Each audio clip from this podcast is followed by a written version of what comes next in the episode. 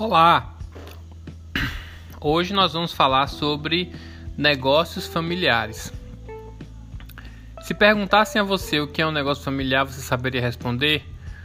Com certeza, a maioria das pessoas diria que são empresas nas mãos de pessoas de uma família.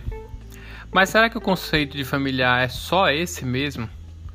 A ideia é que esse tipo de negócio ele diz respeito a qualquer organização em que dois ou mais membros da família estão envolvidos, e que a maioria do controle da companhia está dentro de uma única família. Assim entendemos que o negócio está nas mãos de um membro de uma mesma família, e aí, por lógica, a empresa seria uma empresa familiar.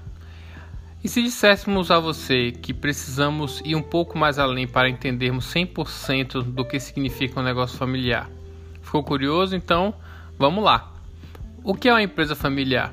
Podemos dizer que uma empresa familiar é a interação entre dois sistemas separados, a família e o negócio, mas que são conectados. Na Constituição, as empresas familiares podem incluir vários membros da família, tanto em funções empresariais diversas quanto em funções de acionistas e membros da diretoria. Isso significa que para ser um negócio familiar não é necessário que os membros estejam todos trabalhando como funcionários. Além disso, a gestão pode estar nas mãos de uma pessoa fora da família e nem por isso a empresa deixa de ser uma empresa familiar. Para isso, ela precisa ter figuras familiares no quadro de diretores ou no de acionistas. Justamente por existirem dois sistemas separados, é muito comum haver conflitos em negócios familiares, pois, pois sempre vai existir a sobreposição de papéis. Por isso, para que uma família baseada nesse modelo seja bem sucedida, é imprescindível o auxílio de consultores especializados para separar esses papéis. Então vamos falar um pouco desses papéis.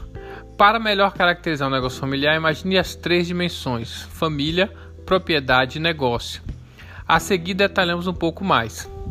A família, logicamente, se estamos falando de empresas familiares, precisamos ter membros de uma família no negócio. Contudo, reforçamos que esses membros podem não ser funcionários, assim como podem apenas estar preocupados com capital social ou integrar o quadro de diretores. Propriedade. Aqui um negócio familiar pode incluir membros da família que podem ter tanto proprietários investidores quanto proprietários gestores, diretores e ou proprietários empregados. No negócio, logicamente, uma organização familiar não possui apenas membros de uma mesma família. É o caso de quando a empresa contrata empregados fora do círculo familiar. O mesmo ocorre no que tange a gestão de negócio familiar, pois apesar de uma empresa ser uma, uma, de uma família, ela não precisa que seus gestores também o sejam. Contudo, são os membros da família que têm maior parcela em uma tomada de decisão. Para alguns teóricos, a definição de empresa familiar está nas dimensões de propriedade e gestão, pois os membros administram o negócio juntamente por terem um certo controle de propriedade.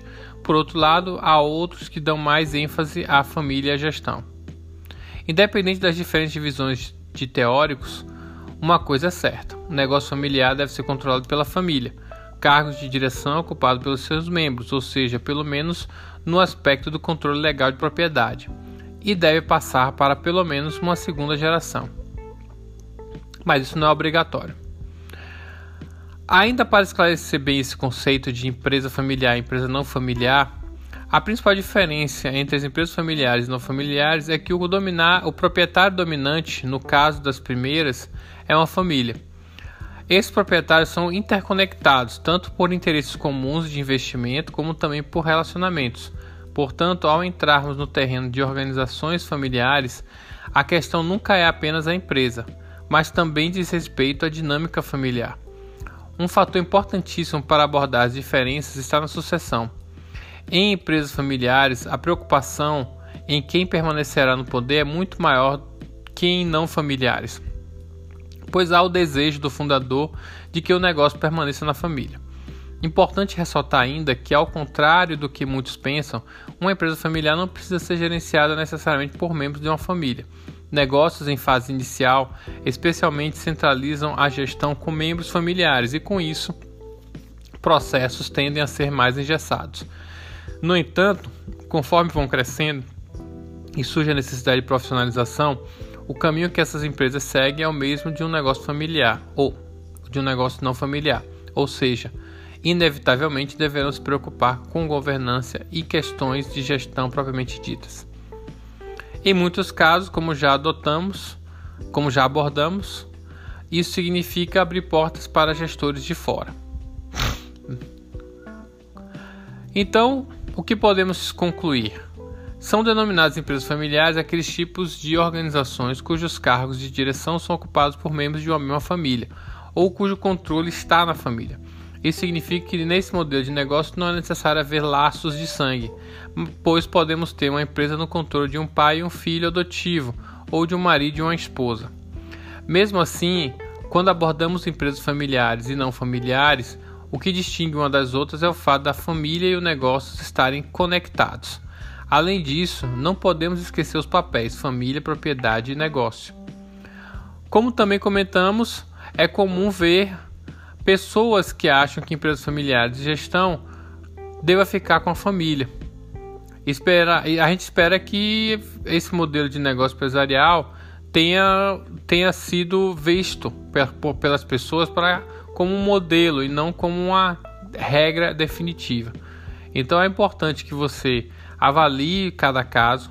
Óbvio que ter um, uma, ser uma empresa familiar ou não não vai distinguir se ela vai ter sucesso ou não, mas uma boa gestão é que vai fazer toda a diferença.